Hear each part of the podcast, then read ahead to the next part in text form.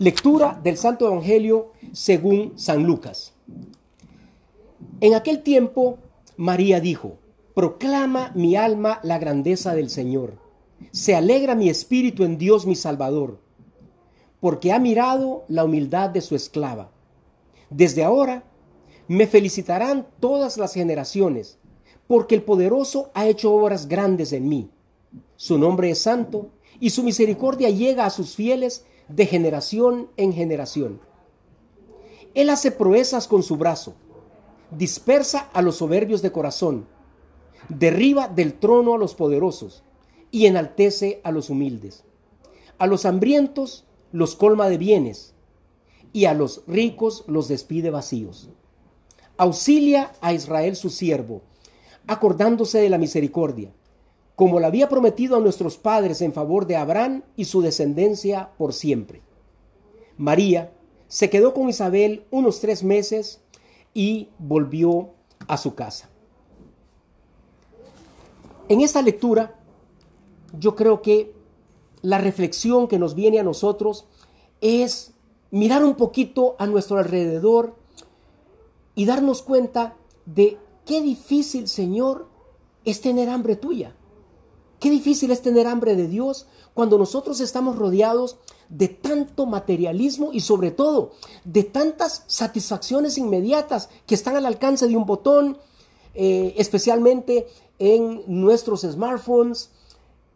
Tenemos tantos medios de distracción que inundan nuestro cerebro y no nos permiten ni siquiera escasos momentos de reflexión, de agradecimiento, y sobre todo esto, de sentir, Señor, esa necesidad como criaturas de regresar a ti, de ayudarte a ti, de ser corredentores, de ayudarte a ti en el plano que has trazado para nosotros.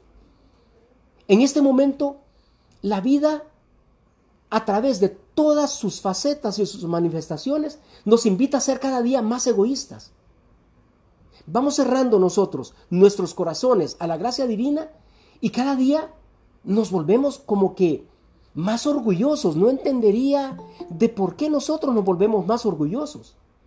No tendríamos por qué. Hemos llegado al punto que hoy en día es un signo de debilidad vergonzosa tener que depender de un ser supremo. Cuando nosotros compartimos nuestra fe y nuestras creencias con nuestros amigos, nos quedan viendo como que si fuéramos el hombre de Cromañón recién salido de la cueva y vestido con pieles, completamente anacrónicos. Como que si Dios fuese producto apenas de un momento histórico de necesidad del hombre. Como que si nuestra fe está basada en nuestro desconocimiento del universo Necesitamos un Dios del rayo, necesitamos un Dios del huracán, un Dios del trueno. Y a eso se reduce nuestra creencia. Gracias a Dios, el cristiano se da cuenta que esta mentalidad del mundo contemporáneo no tiene ningún fundamento. Y que se des, apenas ante las primeras dificultades nos hace caer de rodillas nos derrumba en la vida. Yo siempre recuerdo esa famosa entrevista que le hicieron a Víctor Frankl, el autor de este libro que yo creo que vale la pena leer, El hombre en busca de sentido. Y entonces él estaba en la playa en Copacabana y lo estaban entrevistando y al fondo, por las ventanas del hotel, se podía ver un montón de gente feliz, jugando, jugando voleibol, jugando fútbol, corriendo, y entonces él le decía a la persona que lo entrevistaba, mira a esos jóvenes luciendo sus cuerpos y sus caras tan alegres. Su felicidad es tan superficial como su bronceado. Ante la menor contrariedad van a caer como castillos de arena. Esta frase me impresionó.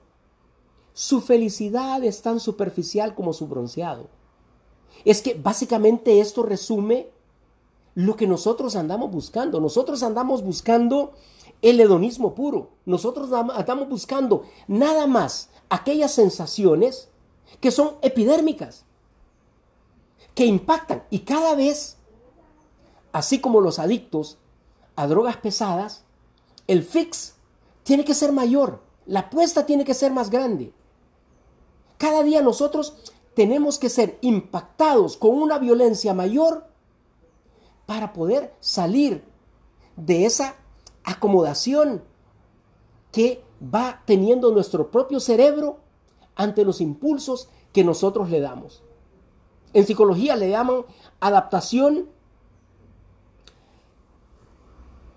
al placer, al hedonismo. Adaptación al hedonismo. Un ser humano no puede vivir durante mucho tiempo, ni siquiera durante muchos minutos,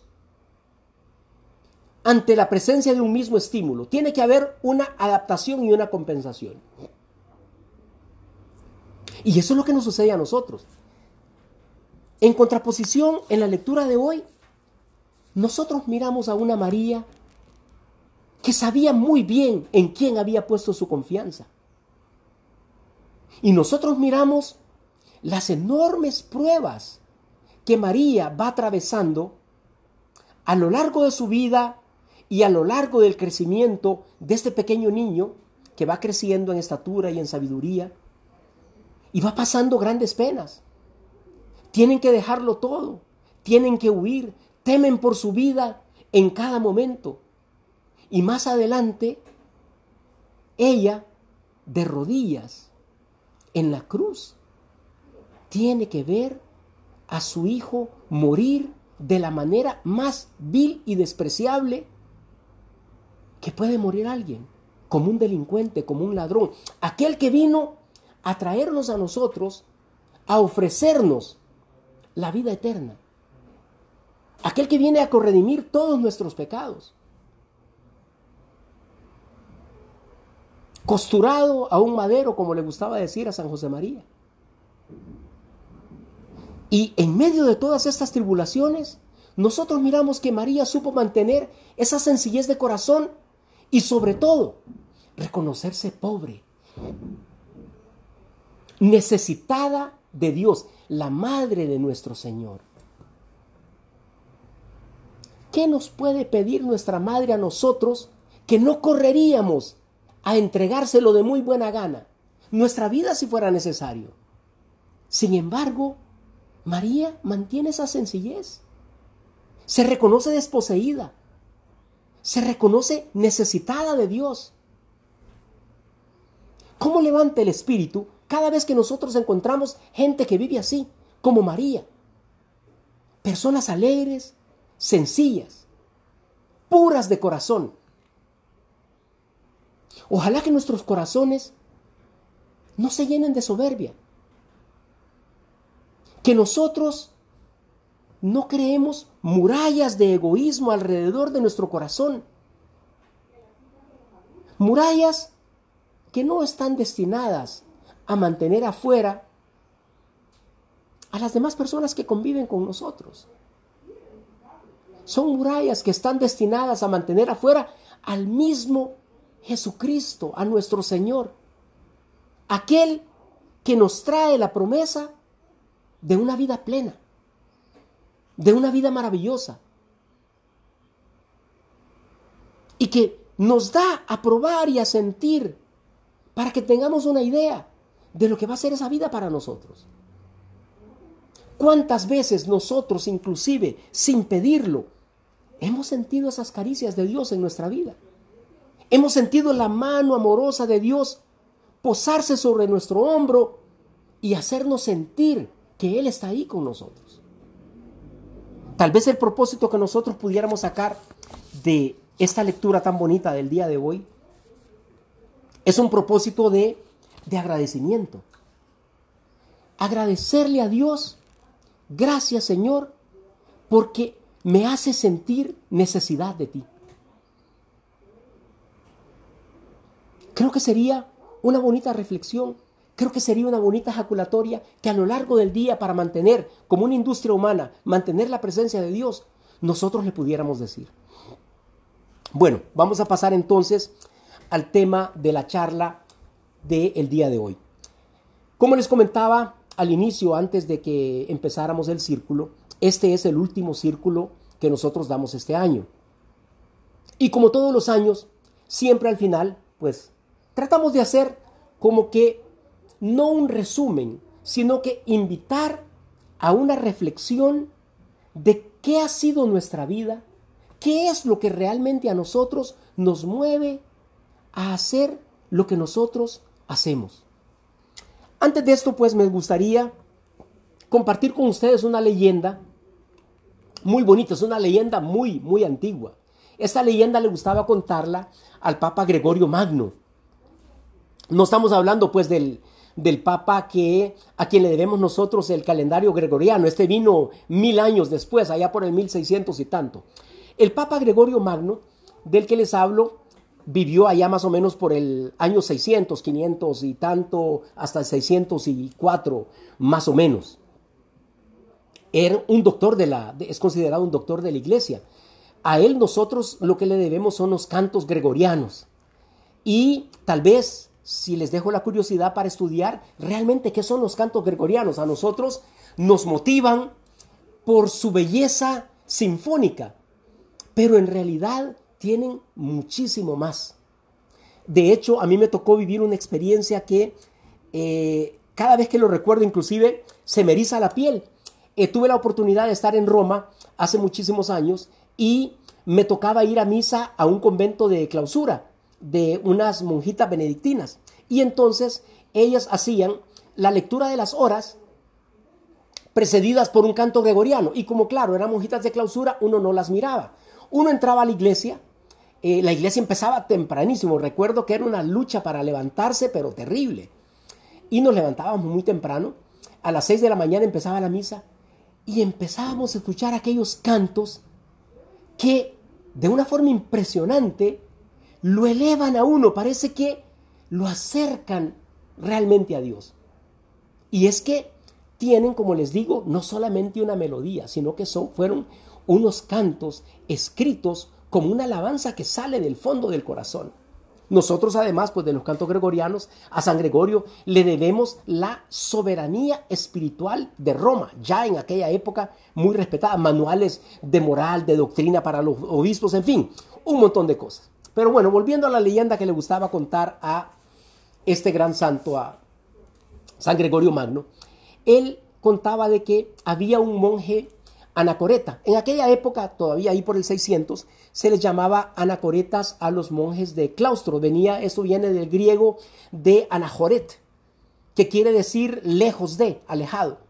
En aquella época todavía se, dentro de las diferentes agrupaciones religiosas y dentro de la iglesia, se creía que la única manera que nosotros podíamos tener un verdadero encuentro con Dios era a través de la contemplación y a través de alejarse del mundo, a través de despojarse de todo. Es por eso que nosotros que conocemos un poco la vida de San José María, entendemos lo, lo moderno que viene a ser su propuesta. Porque San José María nos dice a nosotros, no, no tenés que alejarte del mundo para ser santo. Podés ser santo en el ejercicio de tus actividades profesionales de tu día a día. El ser humano nació para estar inmerso en el mundo y es ahí, en medio del mundo, como el mismo Jesucristo lo decía, siendo ese fermento que va a aumentar el pan, siendo esa sal, es que nosotros podemos ayudar a cambiar el mundo. Pero bueno, me pierdo un poco en la, en la historia.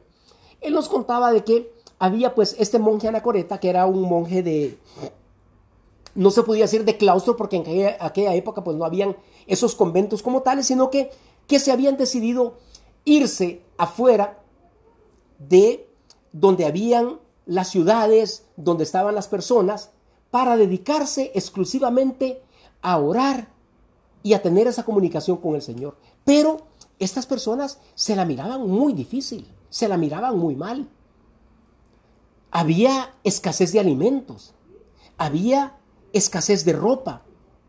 El trabajo era intenso porque no es que estos monjes se alejaban de la vida pagana del mundo y eh, estaban cómodamente en una camita pues rezando rosarios y oraciones y todo, no. Ellos tenían que labrar la tierra para conseguir sus propios alimentos, ellos solos. Tenían que buscar, o sea, la propia lana para hacer sus ropas de los animales. Era una vida extremadamente dura. Y entonces este monje anacoreta, él se sentía muy débil. Y le pedía a sus hermanos que por las noches lo encadenaran y lo amarraran de manera tal que durante la noche él no se sintiera tentado a huir de esa vida tan dura que llevaba. Pero ocurría algo simpático. Por las mañanas, cuando los hermanos llegaban, lo amarraban por la noche, en la mañana cuando llegaban donde él, él estaba sentado con las cadenas que lo habían amarrado rotas, llorando, desconsolado. Y es que Dios durante la noche se le aparecía y rompía sus cadenas. Obviamente esto es una leyenda y lo cuenta como tal San Gregorio Magno. Rompía sus cadenas. Y aquí cabe tal vez la pregunta, ¿y tú y yo nos sentimos obligados a seguir a nuestro Señor? Y tú y yo necesitamos que alguien venga y nos encadene. Necesitamos que alguien nos agarre a la, fuerza, nos siente en la silla, al estilo clásico de la naranja mecánica, lo amarren en una silla, le pongan una pantalla y le dice, bueno, ahora viene Carlos Hernández y te va a empezar a hablar de Dios durante 45 minutos y tenés que oír y te vamos a poner aquí unas cosas para que no puedas cerrar los párpados. Obligado. Estamos, Señor, aquí a la fuerza. Realmente mi presencia el día de hoy se debe a un cumplimiento. Entendida la palabra como cumplo y miento. Porque no estoy aquí. Porque mi alma no está aquí. ¿Cuál era el mensaje que nos quería dar San Gregorio? Con esta idea de que se presentaba el mismo Dios y lo desamarraba. Y le decía, hijo mío, eres libre. Te hice libre. Tienes que vivir en libertad. Tienes que hacer lo que tu corazón te dicta. Esa es la libertad que quiere nuestro Señor para nosotros. Así nos crió completamente libres. Que nuestra entrega sea por amor. Vámonos nosotros al terreno plenamente humano. Pensemos en una persona que está soltera y se enamora de una muchacha muy pero muy guapa, muy bella, a la cual él no tiene acceso. Como decimos nosotros hoy en día, no está a su nivel, está fuera, completamente fuera de su liga. Y entonces decide ponerle una pistola en la cabeza y decirle, si no te casas conmigo, pues voy a matar a tu papá, voy a matar a tu mamá y te voy a matar a vos. ¿Qué felicidad puede haber en esta entrega de esta muchacha, en este matrimonio? ¿Qué felicidad puede haber en el receptor de ese amor obligado, extorsionado, amenazado? Ninguno. Ahí no hay entrega. Ahí no hay amor. Solo hay violencia.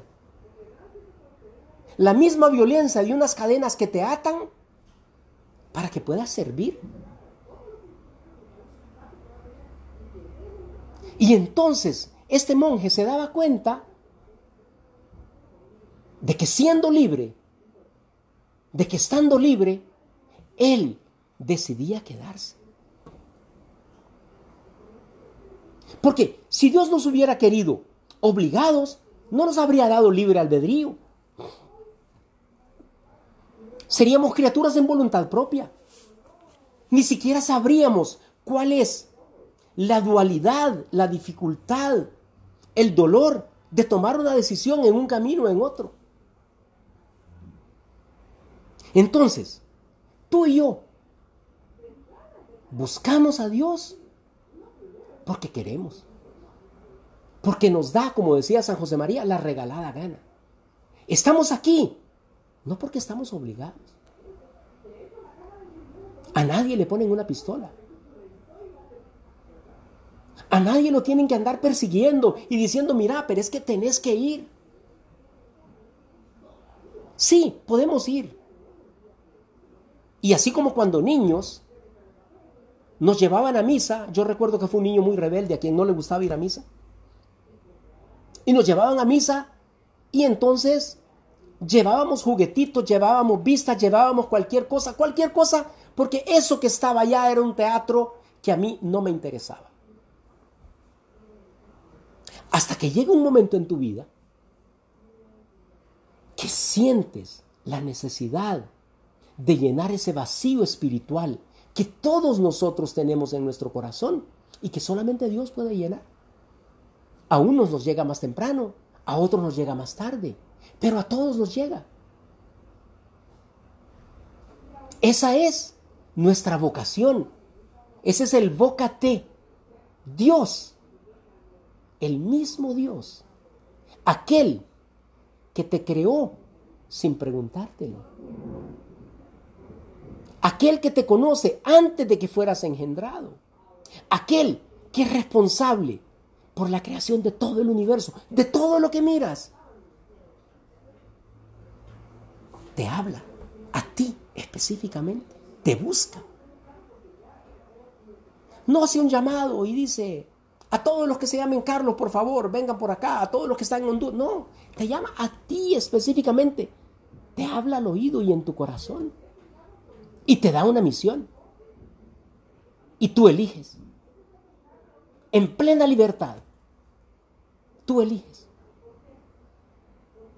Y ahora, cuando nosotros elegimos, nos damos cuenta que este amor exige mucho sacrificio de nuestra parte, exige entrega. Y dentro de esta entrega, dentro de este sacrificio, nos exige buscar los medios para ser cada día mejores personas. Como una piedra preciosa, que cuando nosotros la encontramos, probablemente hasta la patearíamos porque no le vemos ningún valor. Pero en manos de un experto joyero, empieza a lapidarla, a cortarla en las facetas perfectas y adecuadas para que pueda reflejar en toda su magnificencia la luz que le atraviesa. Y en ese momento nos deslumbra. Eso somos nosotros. Y somos los únicos capaces de autolapidarnos para poder reflejar la luz de Dios en toda su magnificencia. Nosotros como seres humanos podemos optar a ser portadores de la luz de Dios. ¡Qué maravilla! ¡Qué maravilla! ¡Qué regalo más precioso! Yo puedo ser parte de ese reflejo divino. Fundirme en esa maravilla con Dios. ¿Qué mayor felicidad puede haber en la tierra? Y entonces, en esa autolapidación, como seres humanos, nos vamos a convertir en esos cristianos maduros que nuestra tierra necesita, que Honduras necesita, que el mundo necesita. Cristianos maduros que quieran alcanzar la plenitud con nuestro Señor. Y en la medida en que nosotros somos sinceros, con la ayuda del Espíritu de Dios, podemos ir descubriendo esas señales de inmadurez en nuestro carácter y junto con la patena en ese holocausto que hacemos todos los días hacia Dios, poder ofrecérsela. Así que es conveniente que todos los años nosotros nos evaluemos, que hagamos un verdadero examen de conciencia, buscando cuál es la raíz de nuestras pasiones dominantes. nos equivocamos con mucha frecuencia. Yo me he encontrado con muchas personas que a veces me dicen, tal vez en, una, eh, en un ejemplo admirable de sinceridad y de confianza, y me dice, mira, es que fíjate que mi mayor problema son las mujeres. Yo tengo una libido demasiado extrema y a mí el pecado más grande, lo que realmente a mí me causa más tropiezo en la vida, son las mujeres. Y cuando nosotros analizamos claramente, nos damos cuenta que no son las mujeres. La raíz de tu pasión dominante y esa búsqueda incesante de esa pasión de dar cause a esa pasión que te domina, no es que te estás dejando llevar por tu líbido, sino que no has encontrado el verdadero amor. No le has dado causa al verdadero amor. Porque cuando encuentras el verdadero amor, no necesitas entregarte a ese tipo de pasiones. Porque este es suficiente. Entonces, muchas veces la raíz de nuestra pasión dominante no está ahí donde nosotros la tenemos, donde nosotros la vemos. Son apenas manifestaciones, pero para encontrarla, nosotros necesitamos ese análisis e ir buscando dentro de nosotros mismos. Así que hoy yo te traigo, para cerrar el año, algunos puntos que me gustaría que te examinaras, puntos que a mí me parecen relevantes, tal vez algunos de ellos a ti no te parezcan relevantes porque ni se te han cruzado por la cabeza, pero que yo creo que puedes sustituirlo con otros para examinarte y hacerte estos propósitos de cambio para este 2023. Y gracias y cortesía de don Leonardo Raudales, ahora sí tenemos nosotros nuestra herramienta especial para nuestros puntos. Y vamos con el primero. con redoble de tambores.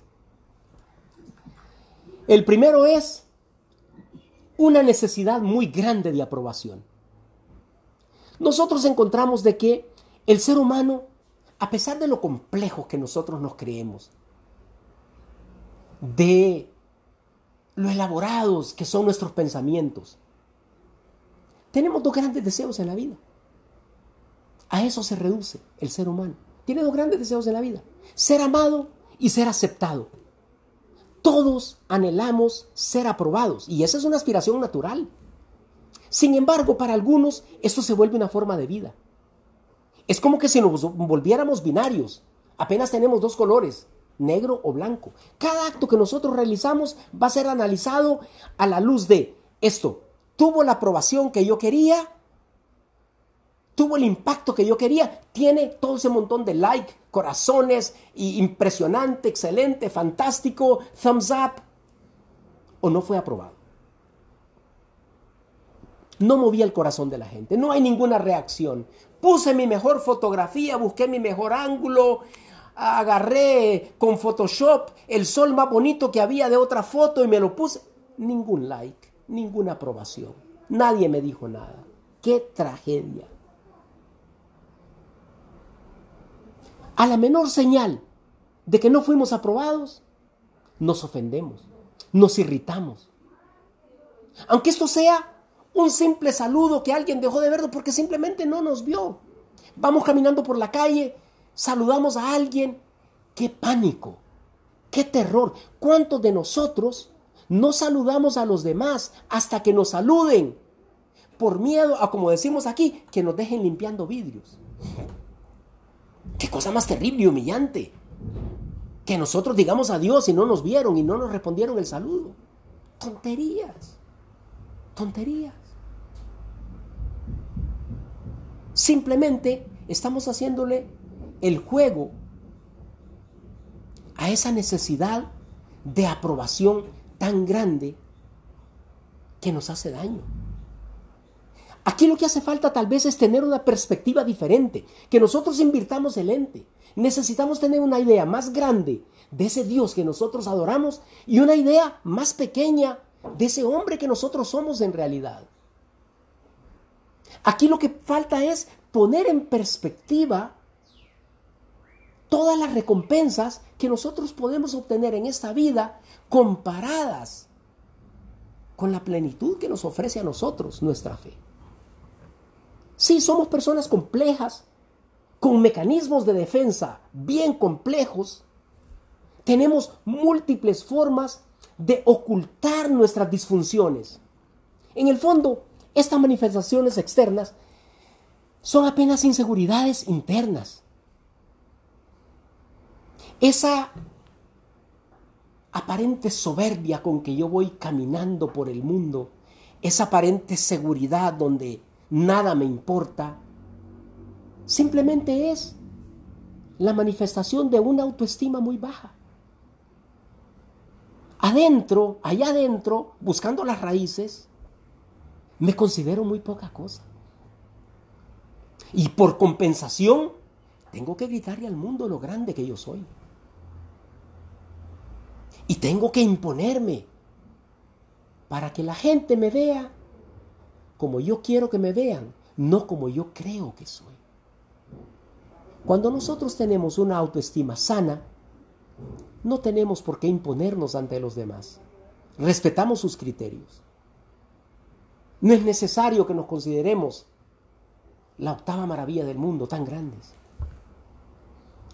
Y ahora vamos con el número 2. Gracias, don Leo. El número 2 es el perfeccionismo.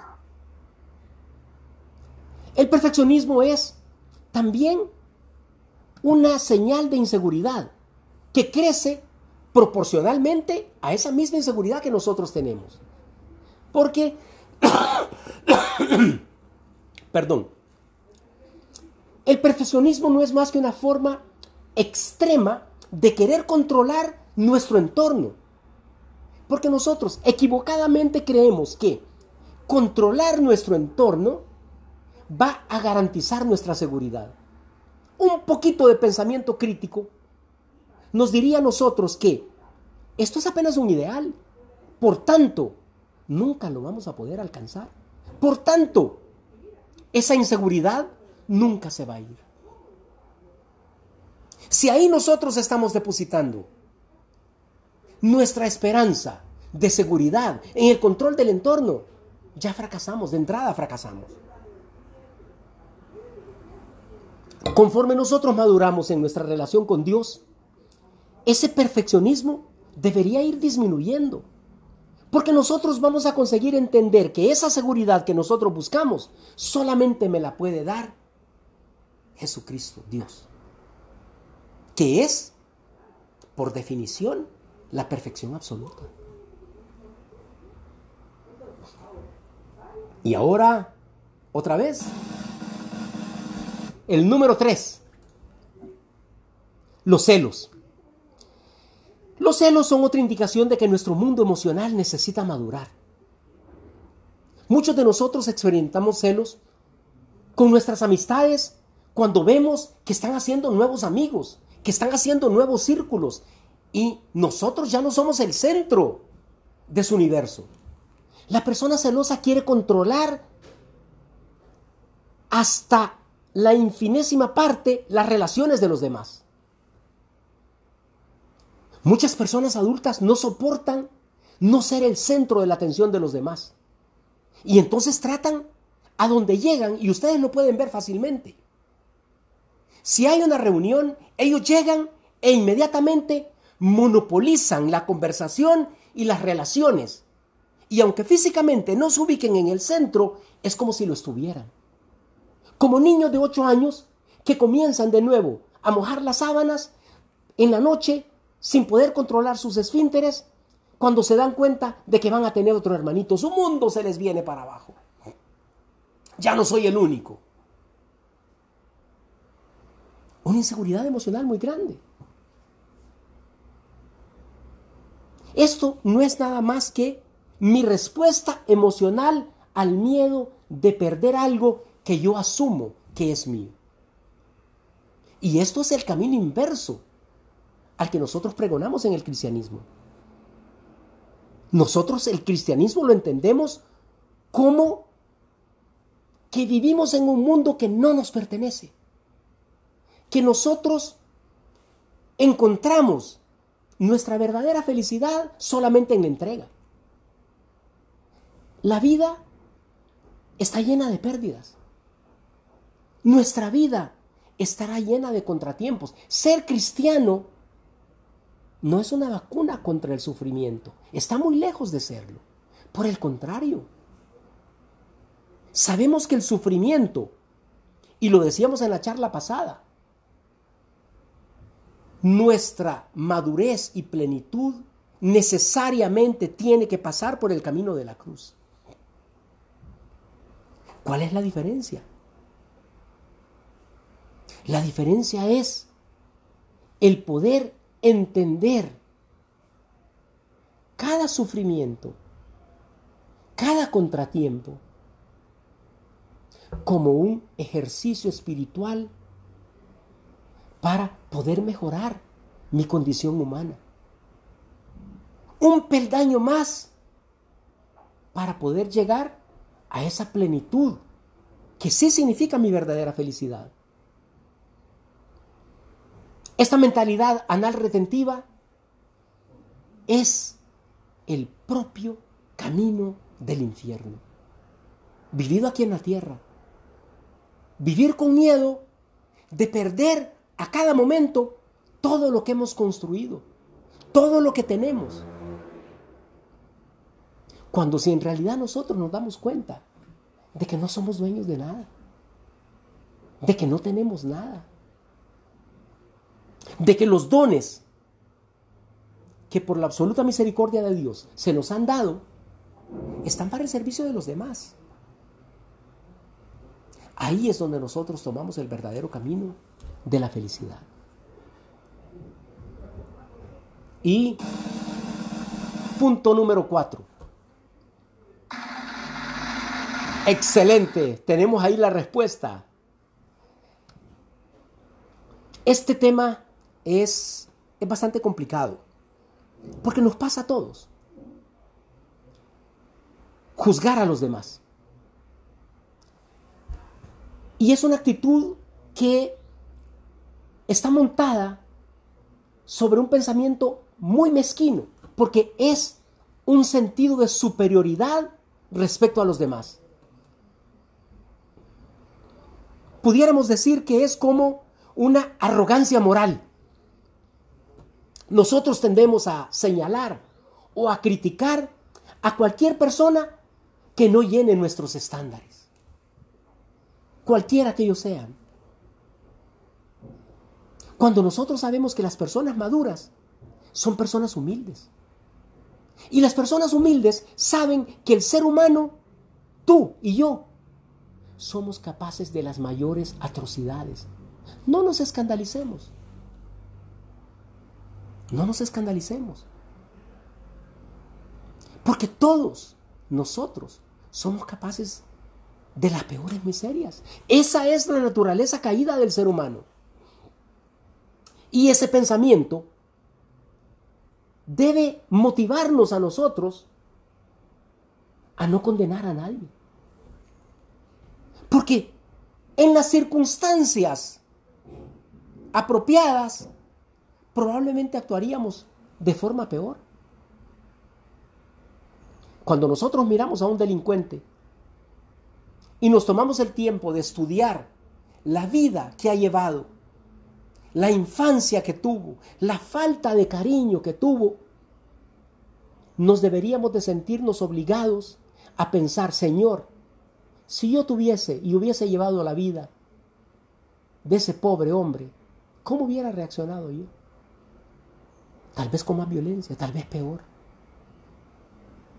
Entonces, esto debe ser suficiente motivo para nosotros nunca caer en la soberbia de considerarnos superior a los demás, de considerarnos, y esta es la trampa a la cual nosotros debemos de tener mucho cuidado, por encima de los pecados. San José María tenía una frase muy bonita y decía, nosotros tenemos que librar nuestras batallas lejos de las murallas. Si yo soy un hombre casado ¿qué debería de hacer yo en una reunión de mujeres solteras, muy de la mano, compartiendo, bebiendo, bromeando? Mi propia naturaleza me va a llevar por el camino que no debo, a tomar decisiones que no debo, a meterme en problemas que van a afectar a toda mi familia. No puedo pretender, no, pero es que miren, yo eh, este año estoy cumpliendo 62 años, ah, estoy, soy un viejito pues. Y ya los viejitos, pues ya realmente la libido ya se nos murió. No, el pecado no muere. Mismo viejitos, no debemos de cuidar. Y no porque nosotros realmente podamos pensar en algún momento víctimas de la soberbia o de la vanidad, es porque yo todavía las pego, es porque me mantengo en forma, es porque yo soy guapo. No.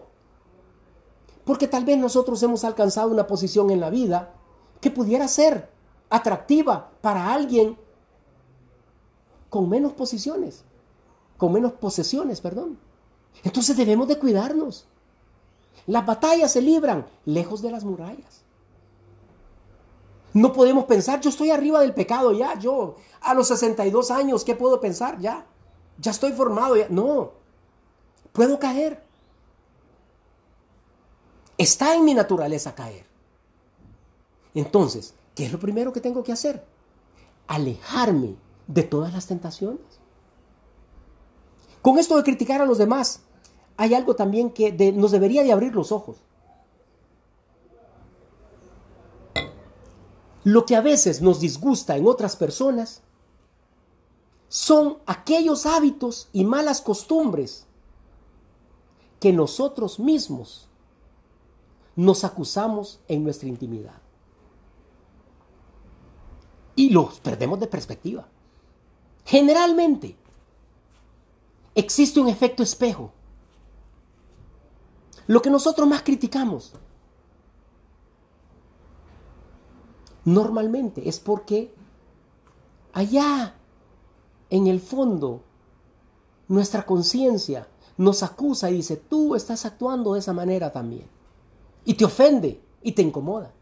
Así que ojo. Hay un libro que yo siempre recomiendo, recomiendo, se llama El valor de los defectos ajenos. Es importante tratar de, a través de los defectos de las otras personas, hacer una autocorrección de rumbo. Y vamos con el punto número 5.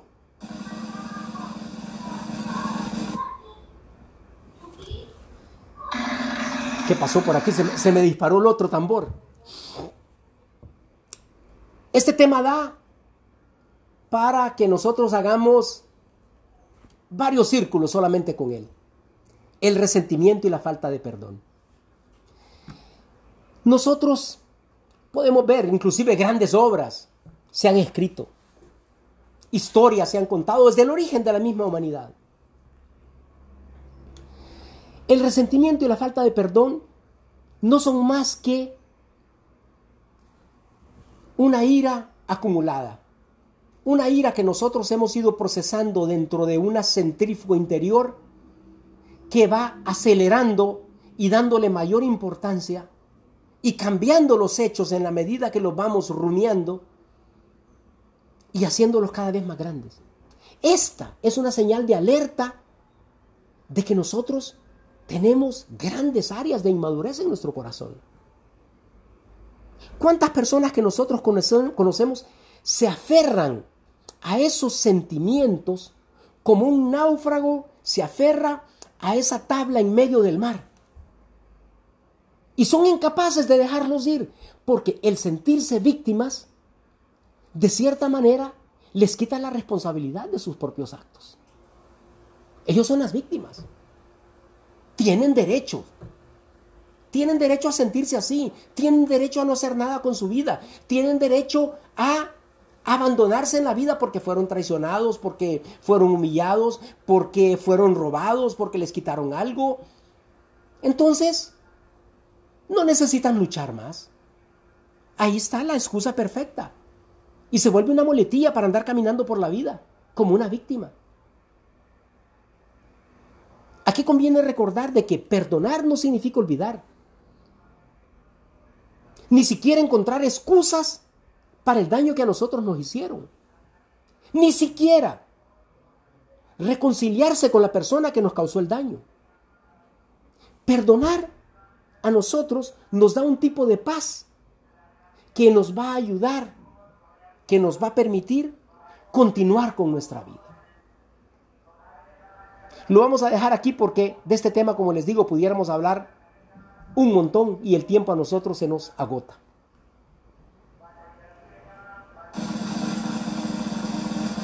Sexto punto.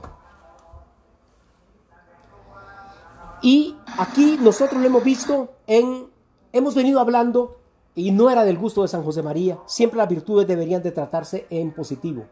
Y nosotros hemos venido viendo en negativo. Vamos a cambiar un poquito el panorama y vamos a verlas, estos puntos de análisis en positivo. El sexto punto es que nosotros como cristianos en el mundo, como Jesucristo nos pedía, ser sal, ser fermento, debemos de ser generadores de cambio. Miren, es muy fácil que nosotros nos sentamos a criticar todo aquello que no nos gusta, sin ofrecer soluciones. Pero en realidad esto no sirve de nada. ¿Cuándo nos ha servido de algo simplemente sentarnos a criticar que el gobierno no hace esto, de que la alcaldía no hace tal cosa, de que la sociedad no hace tal, de que en mi coempresa no hacen tal cosa? No sirve de nada. Es apenas un desahogo. En este año yo quisiera que nosotros nos hiciéramos el firme propósito de que cada vez de que algo nos parezca mal a nosotros, pensemos en una alternativa de cómo nosotros podemos cambiarlo. ¿Cómo nosotros podemos hacer un agente de cambio para que esta situación no se siga dando? Y que nosotros actuemos en consecuencia. Hay una frase que le encantaba a San José María y que cabe como anillo al dedo aquí. Nuestra misión en la tierra es ahogar el mal en abundancia de bien. Eso significa ser generadores de cambio. Y vamos con el número 7. Dejar de ofendernos por todo. Miren, hay un tema bien interesante. Toda ofensa es proporcional a la dignidad de la persona ofendida. ¿Qué tan buena estima tenemos nosotros de nuestra propia dignidad? ¿A cuánto elevamos nosotros nuestra propia dignidad? Para ofendernos a veces por tonterías. Recordemos la frase de Jesucristo, bienaventurados los humildes porque heredarán la tierra. Para Jesucristo, la mansedumbre era una virtud muy importante porque nos ayudaba a permanecer a nosotros al margen de la violencia. ¿Cuántos de nosotros nos ofendemos simplemente porque vamos a un restaurante y el mesero pasa por aquí, pasa por allá y no nos toma la orden? ¿Cuántos de nosotros nos ofendemos porque nos invitan a un evento y públicamente no alaban nuestras cualidades? O no nos anuncian públicamente el gran personaje que se encuentra compartiendo en ese evento con nosotros. Porque tenemos una dignidad completamente sobrevalorada. Somos parte de eso que dicen que es el mejor negocio del mundo. Comprarnos a nosotros por lo que valemos y vendernos por lo que nosotros creemos que valemos. Hay una diferencia espectacularmente grande en esto. ¿Cuántos de nosotros estallamos simplemente porque estamos ahí haciendo fila en la bomba de gasolina? Ya le terminaron de poner combustible y la otra persona está buscando su tarjeta, tal vez no la encuentra, tal vez sea una persona mayor que le cuestan estas cosas. Y nosotros estamos ahí, incómodos, porque la persona inmediatamente después de que terminó, debería de sacarse exactamente el valor exacto, pagárselo, cerrar la ventanilla, irse y dejarnos el chance libre a nosotros. Y eso nos da derecho de repente a ser agresivos, a gritar, a insultar, a ofender. A veces peor, a tomar represalias. Y acabamos amargándonos nosotros la vida y amargándole nosotros la vida a los demás. Vamos con él. Punto número 8. Ser más laboriosos. Y es que, como dice el viejo dicho, en mente desocupada es taller del infierno.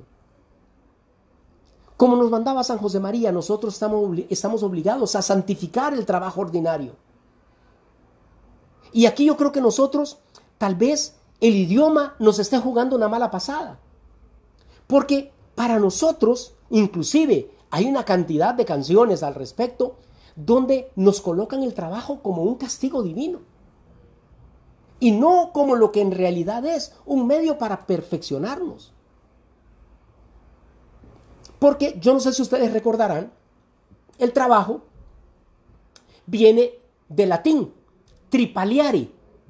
Viene de un instrumento que se llamaba tripalio. El tripalio era como un trípode que normalmente era utilizado para amarrar las bestias en ese trípode, errarlas, eh, marcarlas, curarlas, alguna herida o algo, pero también, dentro de usos menos nobles, era un instrumento de tortura. Por tanto, el tripaliare, el usar el tripalio, era una tortura. Y tal vez de ahí nosotros venimos agarrando de que el trabajar sea una tortura y que nuestra mayor aspiración sea el ocio. Pero nosotros no nacimos y no venimos a este mundo para ser ociosos, para ser holgazanes. Parte de la misión que Dios nos encomienda es transformar este mundo. Tiene muchas riquezas a nuestra disposición que nosotros debemos de trabajarlas de transformarlas para el bien de todos los demás. Y no se trata de hacer cosas heroicas. No se trata de ponernos misiones imposibles. Se trata simplemente de algo tan sencillo como hacer exactamente lo que yo hago todos los días, pero hacerlo con amor. Que mi desafío sea Señor, voy a ponerle más amor a lo que yo hago. Un poquito más de amor a lo que yo hago todos los días. Lo mismo que yo haga, no importa cuál sea mi actividad. Y eso va a causar una sensación de entrega, de alegría, de unidad, con el plan maestro que tiene Jesucristo, que nos va a cambiar la vida. Entonces ahora Leo, vamos con el punto número 9. Excelente, Leo. Ser limpios de corazón. Suena bien complicado, ¿verdad? Suena difícil. Sin embargo, Jesús prometió que los limpios de corazón verán a Dios. Cada día está complicado, cada día está más difícil. Los programas de televisión no nos permiten tener a nosotros un corazón limpio. Los mensajes que nos mandan nuestros amigos, aquellas personas que nos quieren bien, vienen cargados de tanto doble sentido, de tanta pornografía, de tantas cosas indignas del ser humano, que cuesta tener un corazón puro. Cada vez, para hacernos reír, se necesita apelar a la vulgaridad más cruda. Ya nosotros no vamos a los puntos más... Nosotros no vamos a los, a los temas más sutiles. Tenemos nosotros que buscar una dosis equina de sandeces para sacarnos una sonrisa. Lo hemos visto todo. Yo les propongo a ustedes un simple ejercicio. Ya nosotros aquí hemos hablado ampliamente de los temas de las redes sociales. Y aparte de lo que nosotros hemos hablado, yo creo que ustedes inclusive conocen mejor que yo los mecanismos que utilizan las redes sociales para mantenernos a nosotros pegados, activos. Que no soltemos ahí la red en la que nosotros estamos. Esos son algoritmos de inteligencia artificial que nos van alimentando a nosotros aquellas cosas que el algoritmo, a través de la data que ha recogido de nosotros, entiende qué es lo que queremos ver. Yo les propongo un ejercicio. Abran su red social favorita. Déjenla correr. Vayan simplemente haciendo un scroll infinito. Y tomen nota de qué contenido les ofrece. Ese algoritmo de inteligencia artificial conoce más de ti que tú mismo. ¿Sabes qué te está alimentando? Lo que tú quieres ver.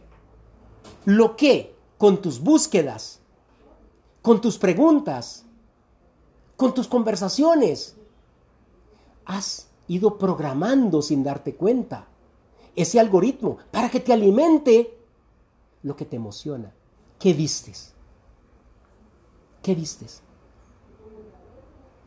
encontraste una alimentación interminable de videos religiosos que alimenten tu espiritualidad, que construyan tus virtudes, que aumenten tu conocimiento profesional, que te hagan una mejor persona? ¿O no? Yo quisiera que hicieras ese ejercicio. Y que si de repente te sorprende lo que te están alimentando, darte una buena noticia. Tienes el poder de cambiarlo. Porque quien programó esto eres tú.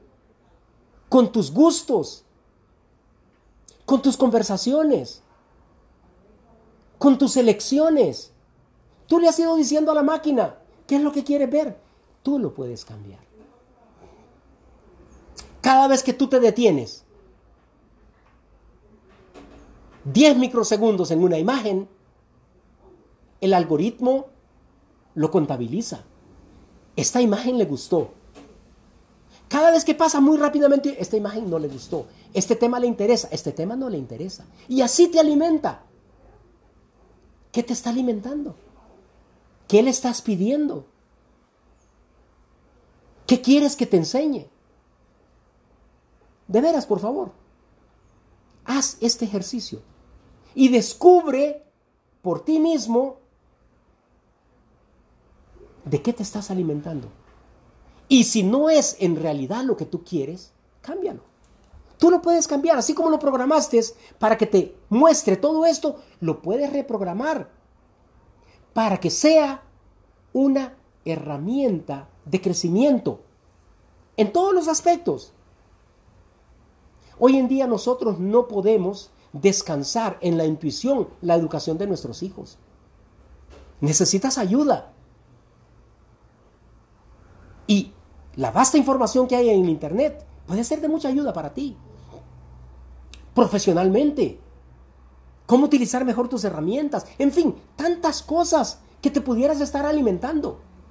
Y que si tú lo decides, automáticamente te será alimentado. Pero tienes que tomar esa decisión. Tienes que cambiar ese algoritmo. Tienes que cambiar esa idea que ese algoritmo tiene de ti para poder aprovecharlo. Y por último, don Leo, al punto número 10. Ah. Se me durmió, Mr. Leo. Bueno, nos vamos en el redoble. El punto 10. Dar más tiempo a nuestra familia. Este año, jóvenes, Fijemos bien nuestras prioridades. Dios, familia, amigos, trabajo, en ese orden. Dios, familia, amigos, trabajo. El resto, Dios nos lo dará